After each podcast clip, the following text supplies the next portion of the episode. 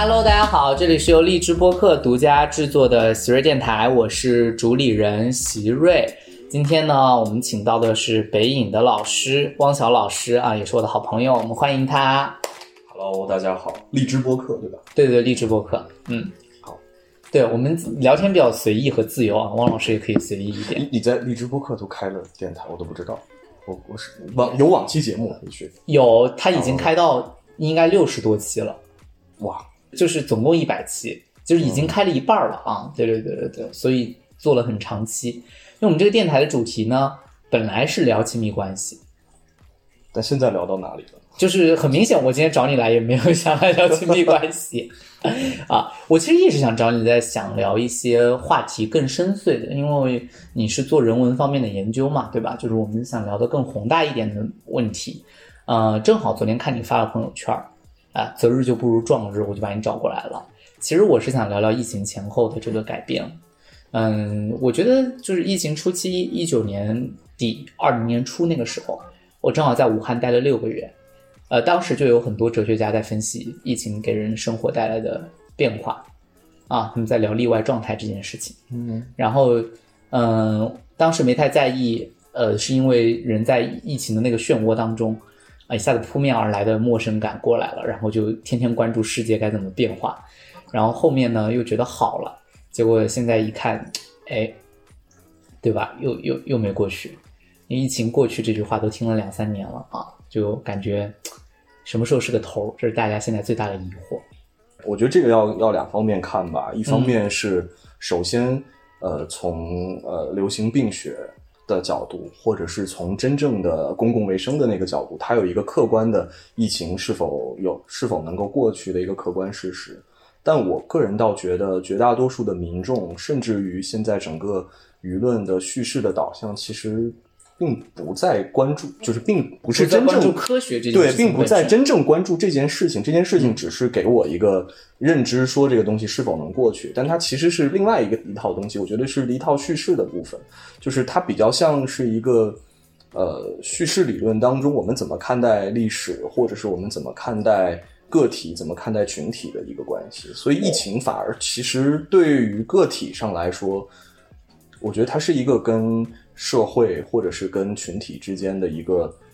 一种意识上的交换吧。我自己的理解是这样。就、对，啊、我我赞同，因为我或者我这么来说，对于科学事件的关注，在大多数人看来，可能自己也无能为力，所以那部分人们心安理得的把它让渡给了所谓的科学家，也就是让科学家来关注真这个部分的事情。然后接下来，在我们社会领域就发生了很多很多的变化。这两年来，呃，你觉得这种意识的交换的观看方式有什么样的变化？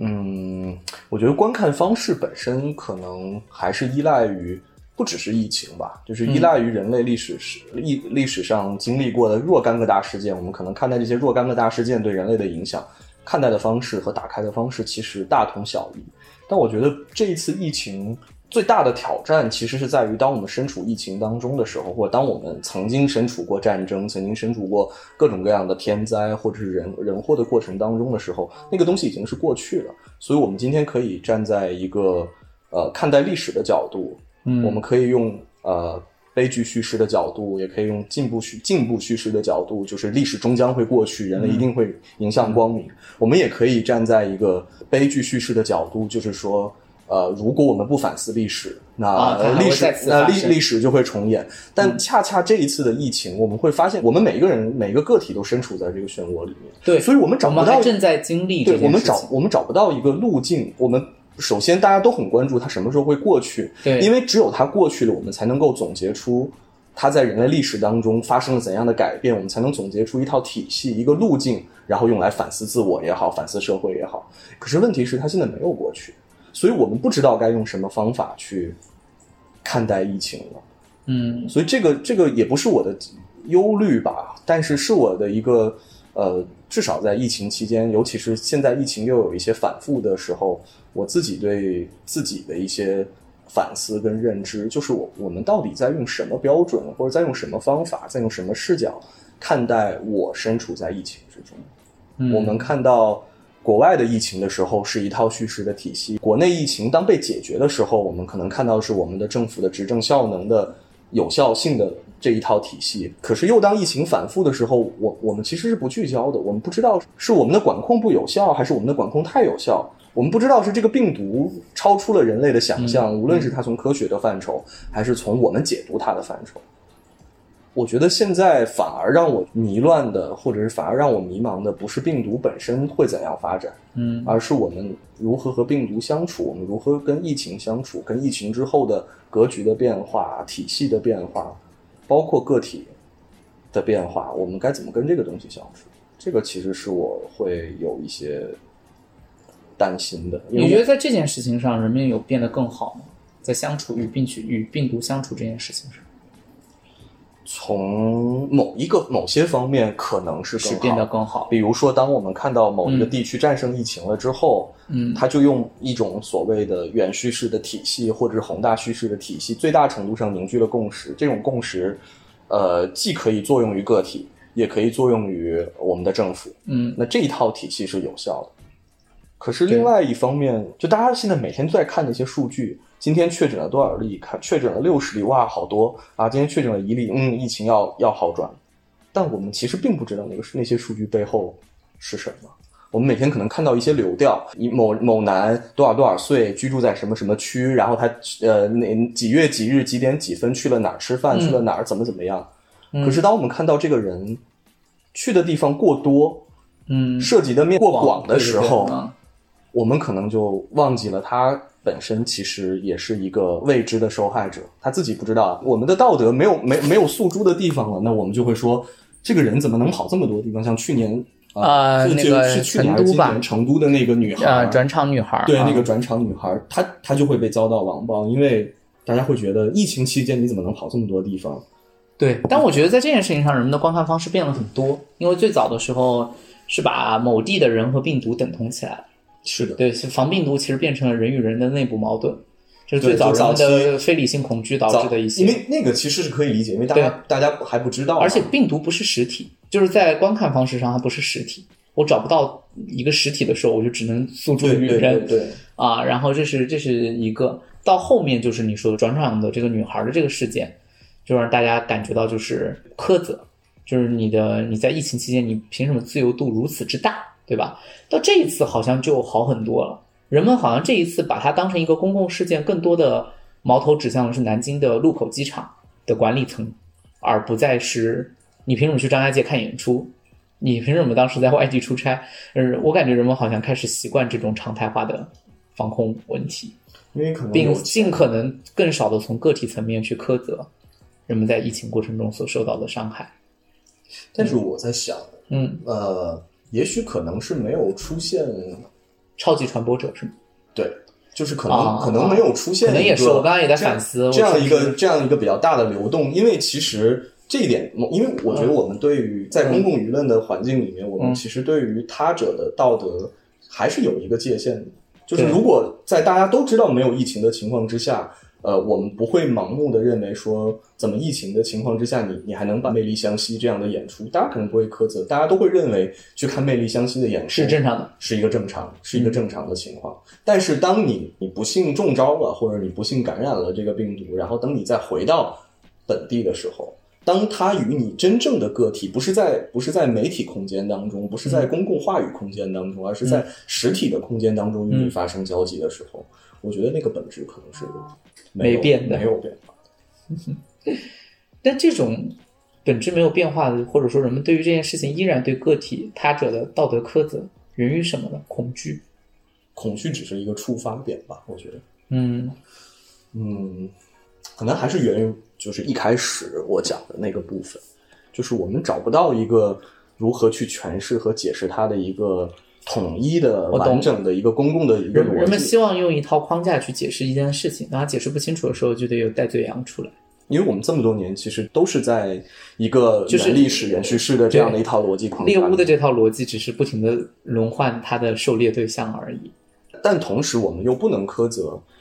或者是不能要求一个个体啊、能够做到他嗯他去站在一个宏观的角度，因为个体只对个体负责，嗯他不需要对某种程度上，它不需要对一个所谓的群体负责。对这场疫情过后也对对也没有过后了，还在了，就又处于之中。你看这就很矛盾。每次当我们在聊疫情之后，感觉有有一种伟大历史终结的感觉，终于可以进入到新生活，结果它总是以不期不期待的方式重新出现。那就是说，我们的交往方式变了很多很多。对，最早的时候就是线上嘛，纯线上。现在你们马上又要恢复线上的教学。估计啊，应该大概大概率又要开始哈。我今天看到好多高校开始推迟入学。我你看，我自从工作之后，我都忘了，原来七八月份是学生的暑假，而而我早就忘了这件事实。所以我今天看到各种推迟毕业没有太久。对，但我很对，已经很久没就没在学校待，以至于我在看到各个学校出那个推迟开学通知的时候，我还愣了一下，我说你怎么推迟开？后来一想，哦，现在是暑假。对对对，所以这种交往方式其实改变了非常非常多。包括今年吧，我觉得很多时候都是在线上完成了很多工作，这种方式对你来说还 OK 吗？我觉得分情况，如果是一些事务性的事情，可能线可能线上和线下之间没有什么太大的差别。比如说去年疫情的时候，很多你非得要人亲自去那儿开的会，然后你在家里面戴着个耳机，可以，可能对对不起啊，领导不要听到啊，就是你可能遛着狗，这个会可能就。就就正常开，然后遛狗已经对他们很尊重。对，然后你也你也不会觉得这个这个会议的效率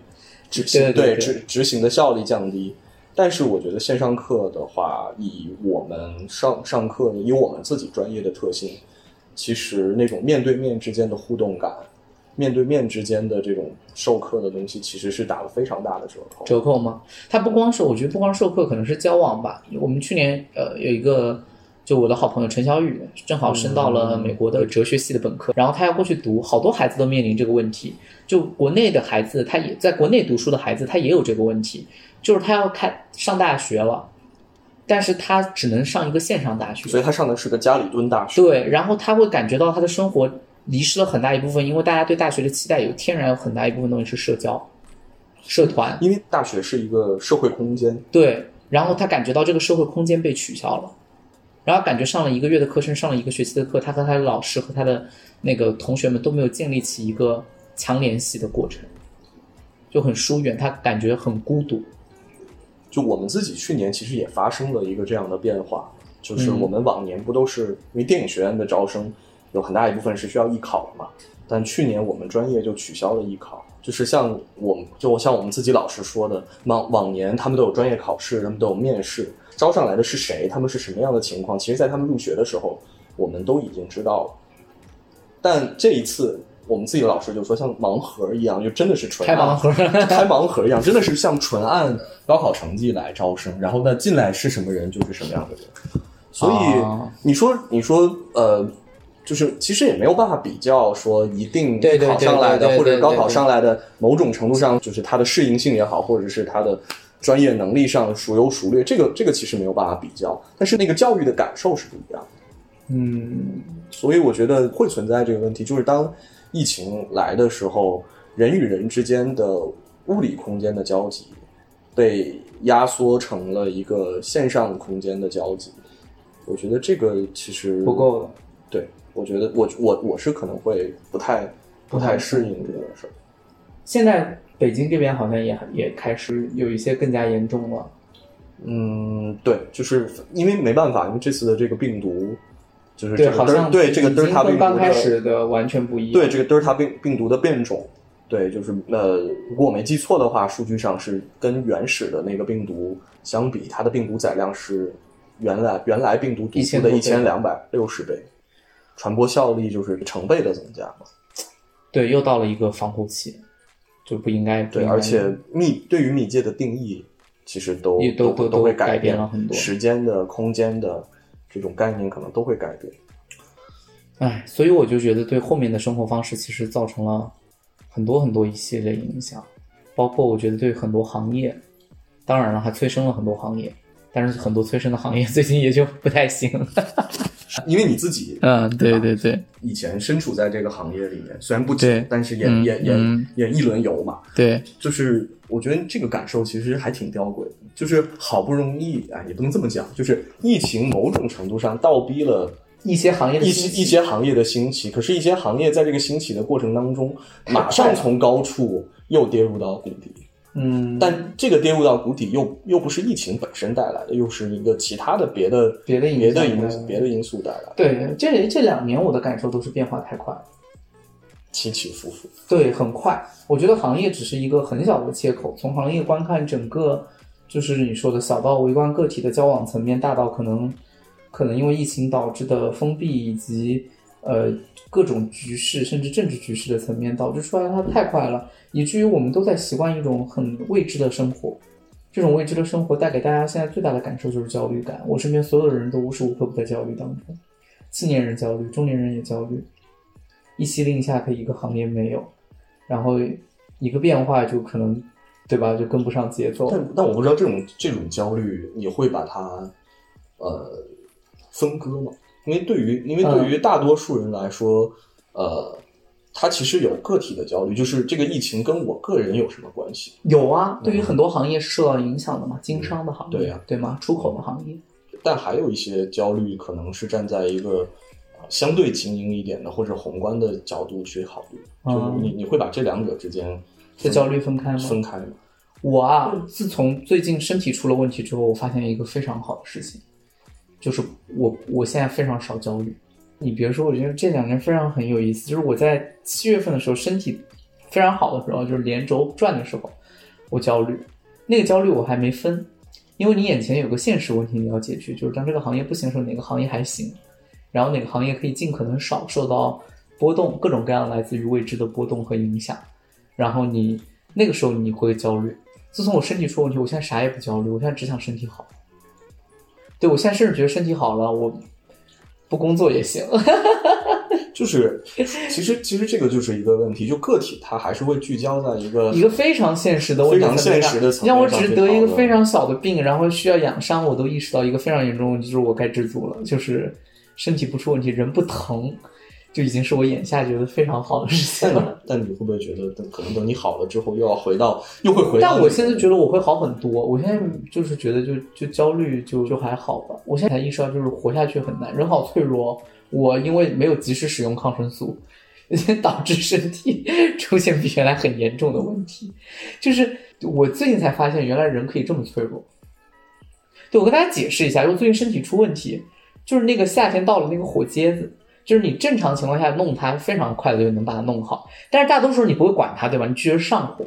然后我变成了一个四点二乘一点六厘米的脓腔，然后你想过没？就你能想到一个人可以脆弱成这个样子吗？就都到了已经到了床上动不了的地步，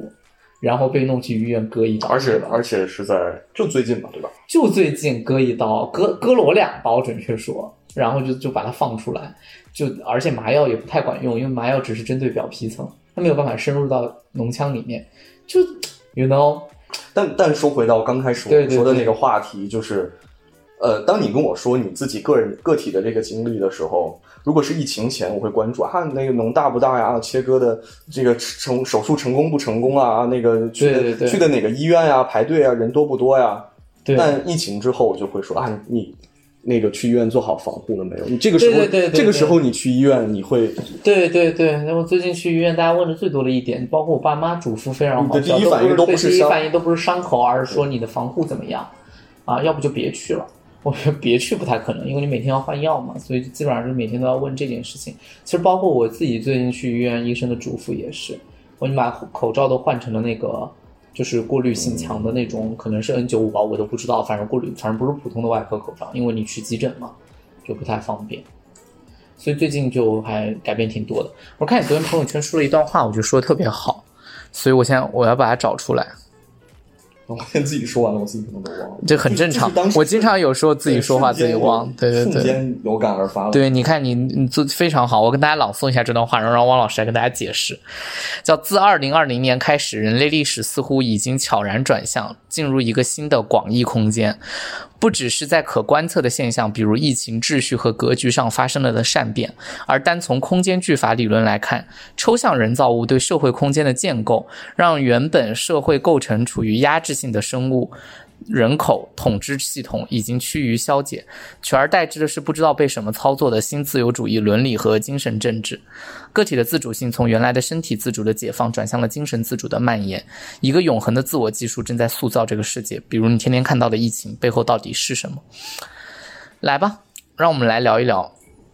就是那不说人话的那半部分。对，因为我昨天是正好，就昨对天昨天还是挺分裂的。昨天因为正好一边在看奥运会，然后一边又在看网上，就是你知道，你每天刷的微博的信息就是疫情对和奥运会的这个赛事的情况之间，因为我自己是体育迷嘛，啊，对最近大家都在看奥运，对，然后再加上我又中间又又看了一段呃韩炳哲的书，嗯，你看的是他哪本？呃，倦怠社会。就是《倦怠社会》那本，对对对，就是倦怠社会那一本，就是他他书里面写的东西很多，其实是只在只在当下的。对，我们以前非常追求，当然，其实我觉得在整个现在中国的语境下，还是还好的，就是我们其实会比较注重呃执政的效能，或者我们比较注重现象上我们看到的这些效益效益的东西。嗯嗯，但是反过来，当现在这个疫情又重新反复的时候，还我们暂时还没有看到这个政府效能的过程的时候，我们无外乎两两个路径，一个路径是我们以依据去年抗疫的经验、成功经验，成功经验来相信说我们的执政效能依旧可以实现，但另外一方面的未知是我们对病毒的未知。嗯那在这种情况之下，我们身处在疫情当中，我们每天看到的这些东西，我我就自己在想，我们每天看到的这些东西是什么呢？是确诊病例吗？是数字吗？是哪个小区吗？是它离我远近吗？嗯是什么？就是以前，就像我这个话里面讲，因为我们以前从福柯的理论上来讲，其实我们权力机最大的特性其实是在于统治阶级或者是权力，其实是可以靠呃人口或者是其实靠生物性来完成统治系统的整个的这一套运作，再生产和在对在在生产跟运作的。嗯但是从面上来讲，随着很多政治正确的东西，随着新自由主义伦理的兴起，我们会发现很多的呃精神自主性的东西其实是取代了生物自主性的东西。这个我这个判断我觉得是非常有意思的，所以我才想问你，在你现在看来，还是新自由主义的伦理在兴起吗？是我我我觉得是这样，就是这个东西可能、可能会跑题啊，就是我们说从嗯。疫情可能漫散到呃，比如说奥运会。嗯。就我在看奥运会的过程当中，我会关注一些奥运会下面人的评论，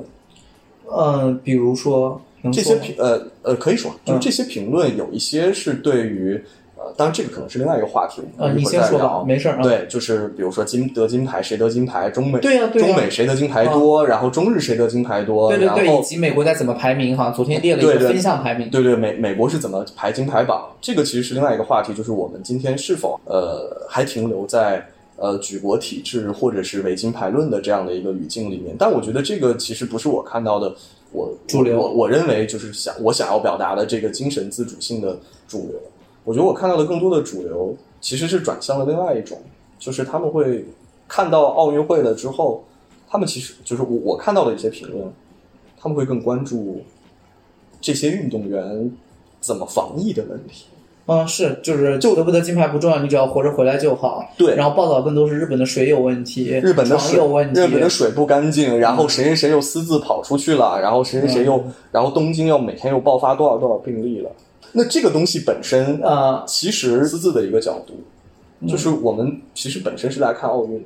嗯，但是我们不得已会被奥运之外的体育精神之外的那些东西来操控我们对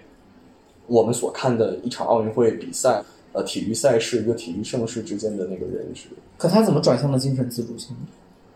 这种精神自主性就是我们由原来的这个物、嗯这个物体的本质，嗯。然后由由另外一种东西替换了，因为我们大的舆论环境每天都在告诉你啊。中国的防疫有多么的成功，而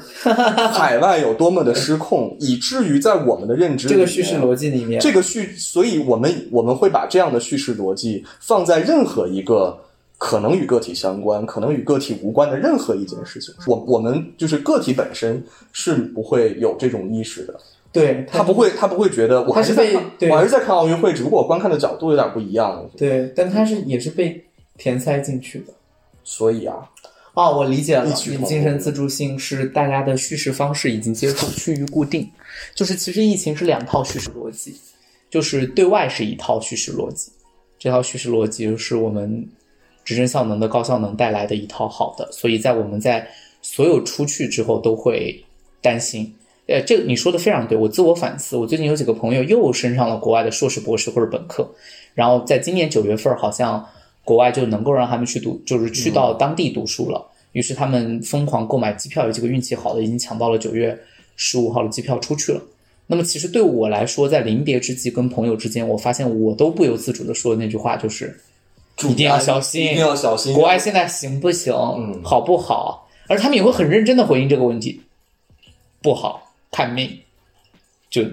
尽量就是那个。但是你你又非常有意思，你问他们为什么非得出去上这个课，就是你说那个问题就又连回来了。他们觉得空间不应该只是线上，就是他不甘心自己花昂贵的学费，或者说是好不容易申请得到的这个入学机会，最终变成了一个线上三年到四年的一个课程，或者是两年的一个课程，所以他要出去，而且这一定是冒着生命危险的，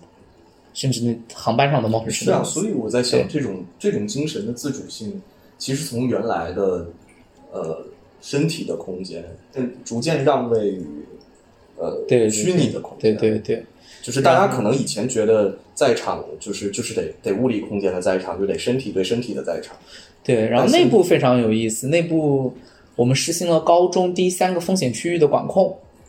你发现这是一个非常好的识别标志，它也可以构成同样的精神自主性。在都是低风险的时候，大家不会在意，其实你会发现绿码只是一个对很机械式的通行证。现在突然一下子，绿码的绿就显示出来，就只要出现了黄和红，绿码的绿就变得异常的对，所以所以其实这，那我不知道这个也算不算敏感，嗯。那我觉得应该不算敏感。其实这个背后的本质也是符号。嘛，对。就是我们依靠我们依靠符号来支撑我们对一个地区的认知，我们对一个疫地区疫情疫情防控情况的认知，他把它浓缩成一个符号，因为符号是呃执政效能最高效的一种形式之一嘛。我们认知这个世界其实就就更多的依赖于符号，就是你是中风险地区的，你是高风险地区的。当然，这个其实在执政效能上是是非常高效是非常高效，非常高效的。我们现在一梳理，就是昨天我看吧，我数据如果没记错是一百四十四个中风险，对，不确定啊，应该是一百多个啊因。为它其实代表着对对对疫情防控的这种有效性有效精细度精细度嘛。对对对嗯，是就是下放到社区的管理。但是但是还是反过来说，这种精细度在总体的执行效能上是高的，但对于个体来说，他还是没办法判断，就是这就是为什么个体心中永远有一丝隐忧，就是我查你的健康码是无法消除我内心的恐惧的。我看观看你的健康码是绿色的，对我来说没有判断的依据。对所以我不知道在网对，上大家看到更多的数据，更多的红黄蓝、红黄绿，它它它背后到底要看什么？所以我不知道绝大多数人，比如说微博上评论的人，他们相不相信，当一个流调出来了之后，与他密接的人就是全部，就是就是这些人就一定，只要跟他密接过的人就一定都被管控。我相信绝大多数人是不相信，还是会有忧虑的吧？至少对，就是有忧虑，是不太相信，完全没有。这就是一个有意思的事情，就是为什么你看这两天之后，商场的人数和公共空间的人数就会锐减。对，大家因为忌惮这件事情，最好的方式现在变成了干脆就恢复一个非常原则化的生活，就到了没无社交和无实体空间内的接触的这样一种感觉。因为你看非常有意思，前两天一爆出来之后，包括我爸妈在武汉，就会迅速开始说要囤粮、囤水。本能反应。本能反应，他不是说不是说一定会对你做出管控，而是说他觉得囤了之后我就可以不用出去了，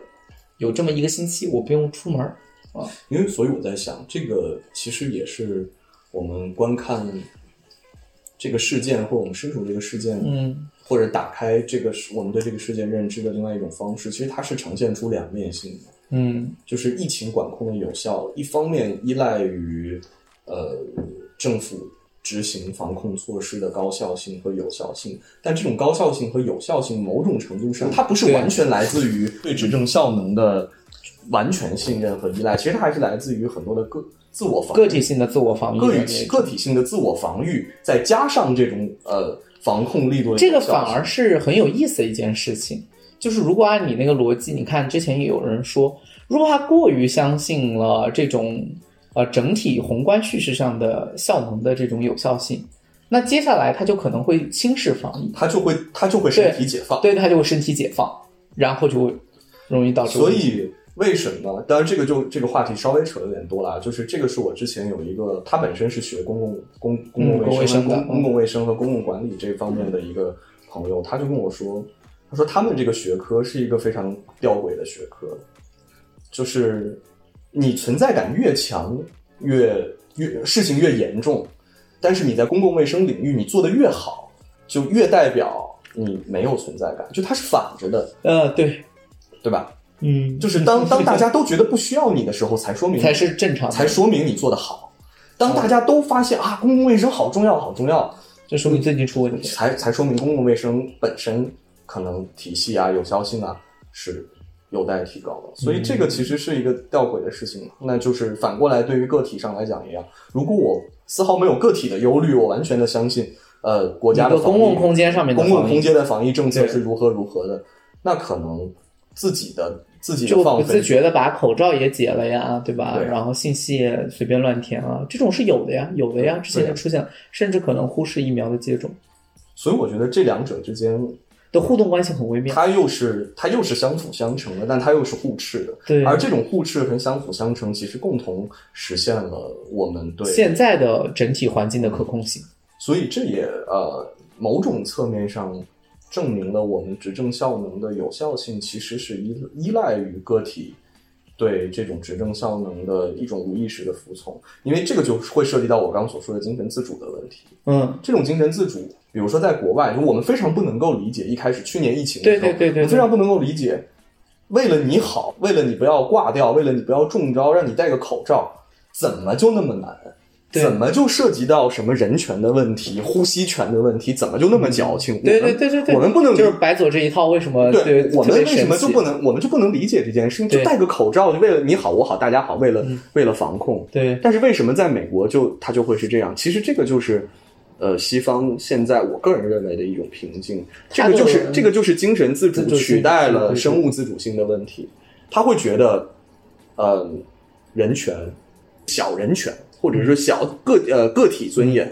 其实是大过公共公共利益的。我那天也讲过这个问题，我说西方现在的瓶颈问题，我们最早刚开始从个体的小切口聊的，他不面对一个现实当中的那个问题，他在一个 idea 上面，对，拼命有一个有一个理念上的问题，有一个建构，然后这个理念上的问题是永远都优先于任何现实问题而存在，被他命名为这些抽象法则，绝对命令，是，然后他不能。跌破一跌破就要哭喊，这叫例外状态，或者叫什么，特别有意思。然后在这个过程之中，就会出这些问题。对，这是一个绝对精神自主的问题啊。所以，我我会觉得我们的防疫政策，或者中国为什么疫情反复这个事情，我反而某种程度上会觉得，因为病毒它不可控嘛，嗯，所以这种反复可能有呃有某种程度上人为的失职，或者是疏忽，或者是大意。但是，其实从整体的防控上来讲，就全世界都必须要承认中国的防疫政策，中国的整个防防疫的效能是是有效的。但为什么西方不看我们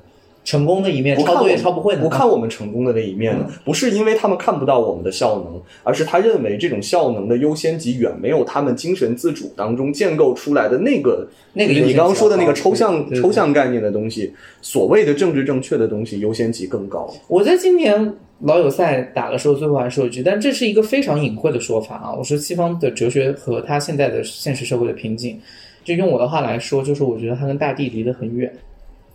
就是他一直不肯跟大地做连接，就他一直在自己的对对对对对对对对对对对去建构，然后就就就这一回就确确实实发现了他的问题。但但又从宏观的角度上来讲，但我不知道这个可能有鸡生蛋，蛋生鸡的问题。嗯，就是整个西方的思潮跟转向，他们可能越来越想要刻意的去摆脱原叙事的概念，或者是一个组合的概念，所以他们所他们对所有的社会现象、对所有的事件、天灾人祸，呃，政治事件也好，经济事件也好，世界格局，他们他们看待世界的方式都是。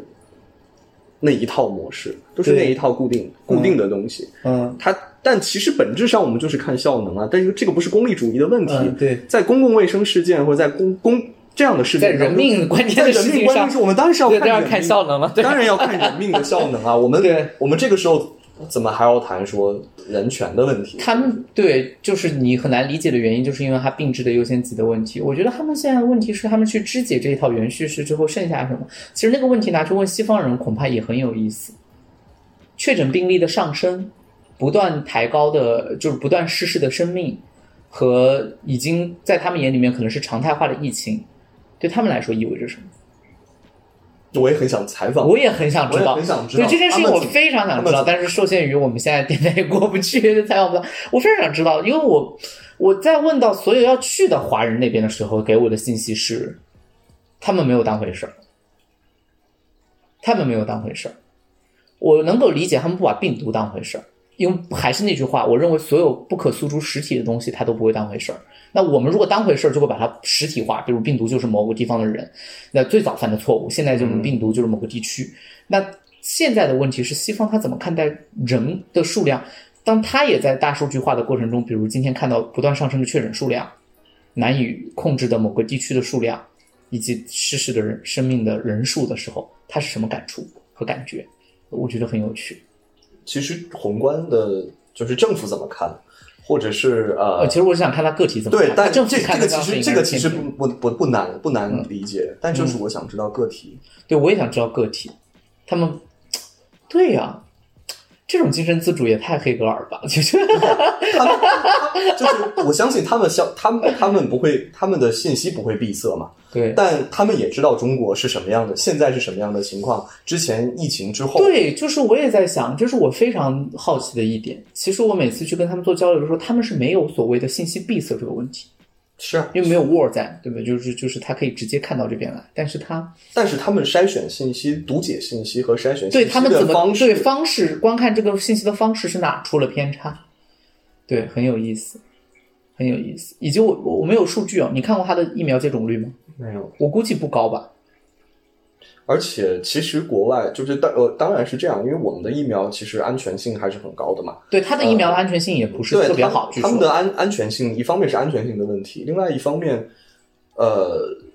这个可能也是跟，尤其是美国吧，这个其实也跟美国整个现在大的环境有关，因为你知道美国是有呃这样一个反疫苗团体的，他们是他们对于任何的疫苗，不管是 HPV 疫苗，还这就是我说的神经病啊么！这也是一样的，有一个抽象 idea，然后是一定不可以。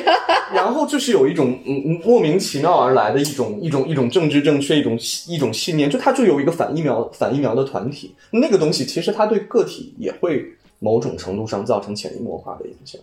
其实不接种疫苗的人，他也不知道为什么他不接种疫苗。你说真的不，因为从医学效能来讲的话，它也是个大叙事逻辑，就是疫苗它对群体来说肯定是件好事儿，当然，当然，但是他就对你说他为什么不接受，我也很好奇。因为这个其实也是个悖论嘛，嗯。就是当所有人都接种疫苗的时候，你就不必要接种，你就不必须接种疫苗了。那但是又但是又不能告诉你说，如果每个人都知道这个逻辑的话，那每个人都觉得啊，别人接种疫苗就好了，我我就不用接种了，那他又不能够实现群体免疫的这样的对对对，一个效果嘛。这个效果，对对啊，这个其实是个是是个悖论嘛。但其实包括对于国内的人来说，我自己的认知看来，我不相信说你不打疫苗的原因是因为你怕那疫苗不安全，因为大数据各方面都已经说明它的安全性了。当然当然那那些人不打疫苗的原因是什么呢？为什么不打疫苗？精神自主。就是他觉得我要秉持我的某一种对疫苗的认知、对病毒的认知、对什么什么的认知，然后把它形成某一种想象作用在个体上。嗯，但实际上，这个跟个跟自己的这个个体没有什么，我我个人觉得是没有什么关联。你 看这个方式特别有意思啊。对，那个想象的东西是什么？其实我估计他说不清。你觉得从去年疫情到现在为止，说例外状态是阿甘本对吗？嗯，包括齐泽克，他们说清楚了这件事情吗。觉得没有。对呀、我觉得那几个哲学家绕来绕去也没说清楚。我觉得他们都是处在一个他体直直觉上他觉得不行，但是怎怎么行？对怎么行，首先他们肯定是给不出来了，直觉上不行，但是他们演的哪儿不行，我都没听懂。但可能是我水平有问题啊，因为可能这也也碍于我们以前所受的教育，对，我们好像可能是传统完全没有给过我们这些对非常那个的。而且而且我们受的教育可能是不是也是一个解决问题的一个 思维方式？但但人家真的就没但是当时让吕克兰西好像也反驳过阿甘本，是写了篇文章反驳了一下阿甘。至于齐泽克在谈什么，我完全没看懂。齐泽克，齐泽克谈的让我还很不爽。我记得齐泽克当时谈末世电影的那种，我感觉是有点痛苦审美化倾向在里面。因为它背后这个其实还是有一个有一个大的语境在里面吧，嗯。因为他们因为我们其实是没有一个后基督教背景的这样的一个嗯语境在里面，他们确是有实确实，所以他们有他们他们有很多的倾向，或者他们有很多其实某种程度上是反的，或者是某种程度上是有一个对抗的，我懂了，我懂了，对对对，这个根源应有一个该在这儿找。有一个根源的内核的，就是他们本质上还不是完全世俗化的个体。他们是找了另外一个路，对对另外一个路径，只是不愿意遵从某种程度上的原有的嗯。呃嗯嗯，神性上神神学建构体系神学建构体系上的那一套那一套那一套意识形态啊、好，啊，清晰了好多。好，谢谢呃那个，我也不知道这期播客有多少人听得懂，我没有，我们就我们我们我们聊的还是 们聊的很开心啊对，我们啊。聊的还是很对对对对对，很很接地气对对，我觉得还是很接地气。然后我觉得也聊得很清晰啊，对，也做出了一些肯定啊。好，行，那谢谢汪晓老师，我们来下一期见。嗯，好。